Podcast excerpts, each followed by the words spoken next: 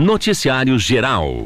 Um motociclista morreu após um acidente na BR-153 em Malé. Por volta das 7 horas da manhã de ontem, motoristas que transitavam pela rodovia constataram que havia uma moto Honda XR 250 Tornado ao lado de uma estrada rural nas margens da pista. Também havia marcas de, havia marcas em um bueiro e na lateral da rodovia, dando indícios que o condutor perdeu o controle da direção e sofreu uma queda no quilômetro 379 da rodovia, na localidade de Vera Cruz, entre os municípios de Rio Azul e Malé. O corpo de Maurício Inácio de Duche de 32 anos foi encontrado em uma valeta. As equipes do Bombeiro Comunitário, Polícia Militar e da Secretaria de Saúde de Malé foram acionadas para comparecer no local e constatar o óbito do condutor da moto. O corpo da vítima foi encaminhado para o Instituto Médico Legal e IML de União da Vitória. A perícia criminal, Polícia Rodoviária Federal, a Polícia Civil estiveram no local verificando a situação para poder identificar as causas do acidente. Maurício era morador da Vila Maria em Malé. Na nota de falecimento da funerária São João consta que Maurício morreu ainda na noite de domingo e que o corpo foi encontrado somente na manhã de ontem. Noticiário Geral. A Unidade Regional do Centro de Integração Empresa Escola do Paraná, o CIE Paraná, disponibiliza 40 vagas de estágio remunerado em quatro municípios da região nesta semana. São ofertadas 34 vagas em Irati, três em Prudentópolis, uma em Rebouças, uma em Bituva e uma em Teixeira Soares. Em Irati, as oportunidades de estágio são para três estudantes do ensino médio, oito para quem está cursando administração três para técnico em enfermagem, três para pedagogia ou formação de docentes, duas para técnico em administração e uma nas áreas de engenharia civil, direito, educação física, bacharelado, engenharia elétrica, engenharia mecânica ou áreas afins, e também técnico em segurança do trabalho. Já em Prudentópolis são ofertadas três vagas de estágio, sendo duas para estudantes de direito, uma para técnico em administração. Já em Rebouças, a vaga de estágio disponível é para estudantes de administração. No município de Imbituva, uma oportunidade de estágio é para quem está realizando o curso de ciências contábeis. Em Teixeira Soares, a vaga de estágio é ofertada para alunos do curso técnico em administração. Mais informações sobre as vagas de estágio podem ser obtidas na unidade regional do CIEE, que fica na rua Antônio Cândido Cavalim, número 537, em Irati. Os telefones para contato são 3423 2606 998 99998 0038 e 0800 300 4300. Esse último é o número de call center. O e-mail do CIEE para contato é Já o site da instituição funciona no endereço www.ciepr.org.br. Esporte. O Campeonato Iratiense de Bocha teve jogos ontem na cancha de Bocha, Plácido Godói no Parque Aquático. O Johan ganhou de 12 a 0 do Chocho. O Anselmo ganhou do Douglas por 12 a 3. O Tadeu ganhou de 12 a 6 do Marcinho. Depois o Anselmo, que tinha vencido seu jogo, e o Tadeu, o Tadeu é o Tadeu Stefanhac. O Tadeu nosso aqui. Isso, o Tadeu perdeu pro Anselmo por 12 a 5. Olha aí, ganhou de 12 a 6, perdeu de 12 a 5. Mais ou menos ganhou de 12 a 9 do Toninho. Depois nós verificamos com o Tadeu como é que é a fórmula de disputa, se ele perdeu e já está fora ou se ainda continua na disputa. Isso aí. Já no Campeonato Brasileiro da Terceira Divisão, a terceira rodada que aconteceu ontem, o Operário empatou em 1 a 1 é, contra o São José do Rio Grande do Sul. Com empate, o Operário é o nono colocado da Série C com quatro pontos. Já o São José está em 16 sexto lugar com dois pontos. A Copa do Brasil, as oitavas de final começam hoje. Jogo de ida, 21 horas, tem um clássico. Carioca entre Fluminense e Flamengo no Maracanã, a partida começa às 21 horas. Olha só, aí na Liga dos Campeões da Europa, o jogo de volta da semifinal, hoje, tem o clássico italiano às 16 horas, o Inter de Milão enfrenta o Milan. O primeiro jogo foi 2 a 0 para Inter de Milão, que pode perder até por um gol de diferença que se classifica para a decisão. Esporte. Falando em decisão, na sexta-feira passada aconteceram as finais de duas competições de futsal no ginásio Albino Janoski, o Albinão, em Rio Azul. No campeonato de futsal veteranos 40 mais, o Dr. Red Bardozen foi campeão ao vencer o Tigres por 3 a 2. Já na final do campeonato de futsal feminino, o Barra Mansa foi campeão ao vencer o Máfia por 1 a 0 com um gol marcado ainda no primeiro tempo. No confronto decisivo do masculino, todos os gols do jogo foram marcados no segundo tempo. O Dr. Red Bardozen saiu na na frente com gol de Ângelo Ubrit. O Tigres empatou com um gol de Biro. Depois o Dr. Red Barduzen voltou a ficar em vantagem com gol de Paulinho Vancheski. Na sequência, o Biro empatou novamente para o Tigres. Porém, faltando três minutos para o fim do jogo, o atleta Eli Cabral garantiu a vitória do Dr. Red Barduzen por 3 a 2. Na disputa do feminino, a classificação final teve o Barra Mansa, campeão. O Máfia em segundo lugar e o Fusilina Arena Society Chopicolina terceiro colocado. Ainda disputaram a competição as equipes do MDR e do Transportes do Sanoski. A artilheira foi a Tatiele Santos, do Máfia. Já a melhor jogadora foi a Rosana Ferraz Linhares, do Barra Mansa. A melhor goleira foi a Taslaine Leal, também do Barra Mansa. O Campeonato de Futsal Veteranos 40 mais foi conquistado pelo Dr. Red Barduzen. A segunda colocação ficou com o Tigres. Já o Real Center foi o terceiro colocado. O Automoto Borox, força máxima, terminou a disputa na quarta posição. Já o time dos veteranos foi eliminado na primeira fase. O artilheiro do jogo foi o Carlos Lima Souza, o Fumaça, do Real Center.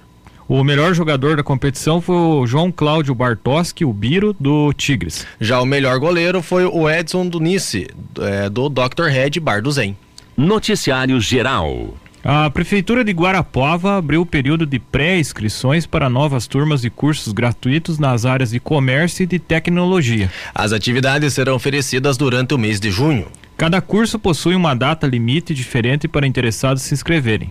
Segundo a Prefeitura, após a inscrição, uma análise será feita para a definição dos candidatos selecionados. No caso de cursos da área de comércio, a idade mínima para participar é de 18 anos. Já para a tecnologia, é de 16 anos. Em caso de dúvidas, é possível entrar em contato pelo telefone 3142 1154 ou pelo WhatsApp 984026975. Os cursos disponíveis na área do comércio oferecidos no Senac, na Rua Padre Chagas, número 3899 são: Técnicas para recepcionista, curso entre 5 e 11, é, 5 e 15 de junho, das 13h30 às 16h30 com pré-inscrições até 29 de maio. Rotinas administrativas para empresas, curso entre 19 e 30 de junho, das 19 às 22 horas, com pré-inscrições até o dia 11 de junho. Técnicas para trabalhar como zeladora, curso entre 26 de junho e 4 de julho, das 19 às 22 horas, com pré-inscrições até 19 de junho. Já os cursos de tecnologia oferecidos pelo Senai na Rua Coronel Lustosa, número 1736, são Segurança em TI, que é tecnologia de informação, curso entre 5 e 16 de junho, das 19 às 22 horas, com pré-inscrições até 28 de maio. Lógica de programação, curso entre 26 e 27 de julho, de dia 26 de junho a 27 de julho, das 19 às 22 horas, com pré-inscrições até o dia 18 de junho. Lembrando que esses cursos são na Prefeitura de Guarapuava. As informações são do portal G1. Noticiário Geral. Também em Guarapuava foram prorrogadas as inscrições para o processo de seleção dos novos conselheiros tutela tutelares do município. Agora, interessados têm até sexta-feira para se candidatar de forma presencial. Serão 20 candidatos classificados, sendo que 10 como conselheiros e 10 como suplentes. A remuneração é de cinco mil reais, cinco mil duzentos e oito reais mensais. Os candidatos devem buscar o Conselho Municipal dos Direitos da Criança e do Adolescente de Guarapuava, que fica na rua Guaíra, número 3074, no centro da cidade. O local fica anexo à Secretaria Municipal de Assistência e Desenvolvimento Social. É preciso levar a documentação exigida e preencher um formulário na sede do Conselho. O atendimento é de segunda a sexta, das 9 às 12 e das 13 às 17 horas. Os eleitos vão tomar posse em 10 de janeiro de 2024, quando começa a gestão 2024 a 2027. Os cargos serão ocupados até 9 de janeiro de 2028. De acordo com o edital, os candidatos vão passar por uma prova escrita de caráter eh, eliminatório. A avaliação está prevista para 30 de julho deste ano. Entre as etapas também estão a prova de títulos, aptidão física e psicológica, além da eleição marcada para o dia 1 de outubro de 2023. As informações são do portal G1. Noticiário Estadual. Professores de seis universidades estaduais do Paraná aprovaram greve. Mais de 80 mil estudantes podem ser afetados pela mobilização. De acordo com as universidades, os serviços prestados à comunidade, como os hospitais universitários, estão com atendimentos mantidos. As universidades que aderiram à greve são a UNOeste, o ENEP, o EPG, o CESPAR, a UEL e a UEM. Conforme o Sindicato Nacional dos Docentes das Instituições de Ensino Superior, a ANDES, os docentes questionam o reajuste salarial de 5,79% anunciada pelo governo do estado diante das perdas salariais que acumuladas chegam, segundo o sindicato, a 42%. O sindicato afirmou ainda que o governo do Paraná se negou a receber os representantes sindicais dos docentes de cada universidade e que por isso foi definida a paralisação através de assembleias para pressionar o governo estadual para, entre aspas, abrir uma mesa de negociação para reposição salarial e também para apresentar prazos concretos em relação à proposta de carreira docente. Em nota, a Secretaria de Estado da Ciência, Tecnologia e Ensino Superior do Paraná, 7, informou que tem discutido as pautas que envolvem os professores e funcionários das instituições com lideranças e sindicatos que representam as categorias. A pasta informou ainda que, abre aspas, a proposta de reformulação, reformulação das carreiras foi apresentada e encaminhada para a avaliação das demais áreas do Estado, uma vez que envolve aspectos orçamentários, fecha aspas. A nota finaliza afirmando que a greve é, entre aspas, precipitada e pode prejudicar o diálogo. Os docentes da Universidade Estadual do Centro-Oeste, a Unicentro, decidem em assembleia na próxima quarta-feira se aderem ou não ao movimento. A outra universidade da região, a EPG em Ponta Grossa, a assessoria da instituição informou que ocupa a presidência da Associação Paranaense de Instituições de Ensino Superior Público, a APIESP, e que atua com os reitores da entidade junto ao governo do Paraná para aprovação do plano de carreiras universitárias. A nota afirma ainda que a proposta está, entre aspas, em fase avançada de negociação e, se aprovada, contemplará demandas históricas dos agentes universitários e professores das universidades. A UEPG disse ainda que as atividades administrativas estão sendo realizadas normalmente. As informações são do portal G1. Noticiário Geral. O ministro Luiz Roberto Barroso, do Supremo Tribunal Federal, STF, revogou a suspensão do pagamento do piso salarial nacional da enfermagem. A lei foi aprovada pelo Congresso no ano passado, mas foi suspensa pelo, pelo magistrado até que os impactos financeiros e as fontes de custeio fossem detalhadas. A lei com a definição do custeio foi aprovada pelo Congresso neste ano e sancionada pelo presidente Luiz Inácio Lula da Silva, do PT e prevê 7 bilhões e 300 milhões de reais para os pagamentos. Para o setor público, o início dos pagamentos deve observar a portaria 597 do Ministério da Saúde. Já no setor privado, os valores devem ser pagos pelos dias trabalhados a partir do dia 1 de julho de 2023. Na prática, o ministro revogou parcialmente a liminar que suspendia o piso, a fim de possibilitar a sua implementação. O trecho da Lei 14.434 de 2022, que impedia a negociação coletiva em qualquer situação, segue suspenso, segundo a Corte. A decisão de Barroso está, ou melhor, a decisão do Barroso será analisada pelo plenário virtual a partir de 19 de maio.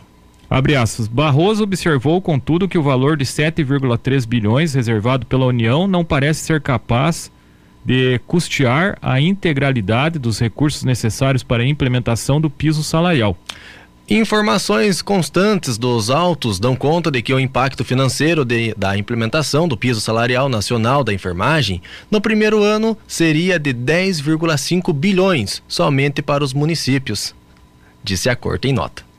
As informações são da Gazeta do Povo. Política. O Tribunal Superior Eleitoral, TSE, julga nesta terça-feira o registro de candidatura do deputado Deltan Dallagnol do Podemos do Paraná. Os ministros vão decidir se o ex-procurador da República, que coordenou a força-tarefa da Operação Lava Jato em Curitiba, poderia ter disputado as eleições quando ainda respondia às sindicâncias, reclama é, reclamações disciplinares e pedidos de providências no Conselho Nacional do Ministério Público. O Deltan foi eleito com 344.917 votos, a maior votação no Paraná. A chamada Lei da Ficha Limpa proíbe magistrados e membros do Ministério Público de lançarem candidatura se tiverem pedido exoneração ou aposentadoria voluntária na pendência dos processos disciplinares. A restrição vale por oito anos. Na legislação não há uma referência, no entanto, às outras classes de procedimentos administrativos. A Federação Brasil da Esperança, do presidente Lula, do PT, afirma que o caso é de inegibilidade. O argumento é que, embora não respondesse a processos disciplinares, quando pediu desligamento do Ministério Público Federal, Deltan Dallagnol era alvo de reclamações administrativas e sindicâncias, e que se esses procedimentos são, entre aspas, equiparados. O Partido da Mobilização Nacional, PMN, que também pede a inegibilidade do ex-procurador, o acusa de pedir exoneração, abre aspas, muito antes do momento exigido pela legislação eleitoral, fecha aspas, para evitar que os procedimentos administrativos avançassem no Conselho Nacional do Ministério Público. O Tribunal Regional Eleitoral do Paraná rejeitou os pedidos. O Ministério Público Eleitoral também considerou a candidatura do ex-procurador regular. Abre aspas. É irrelevante cogitar da motivação do requerimento da exoneração antes do término dos procedimentos distintos do processo administrativo disciplinar. Fecha aspas. Escreveu o vice-procurador-geral eleitoral Paulo Gustavo Gonetti, é, Paulo Gustavo Gonetti Branco, em parecer enviado ao TSE. O relator do caso é o ministro Benedito Gonçalves. Outro ponto questionado é a condenação imposta pelo ex-procurador pelo Tribunal de Contas da União, TCU. Deltan Dallagnol foi condenado a devolver 2, é, 2 milhões e 800 mil reais gastos pela Força Tarefa da Lava Jato com passagens aéreas e diárias. A sentença foi anulada pela Justiça Federal do Paraná. A defesa do Deltan se manifestou da seguinte forma, abre aspas, o que o TSE vai julgar é um recurso da Federação do PT, que não se conformou de ter perdido todas as ações que entrou contra Deltan na Justiça Eleitoral. Tanto o Ministério Público quanto o TRE Paraná foram unânimes ao deferir a candidatura do Deltan.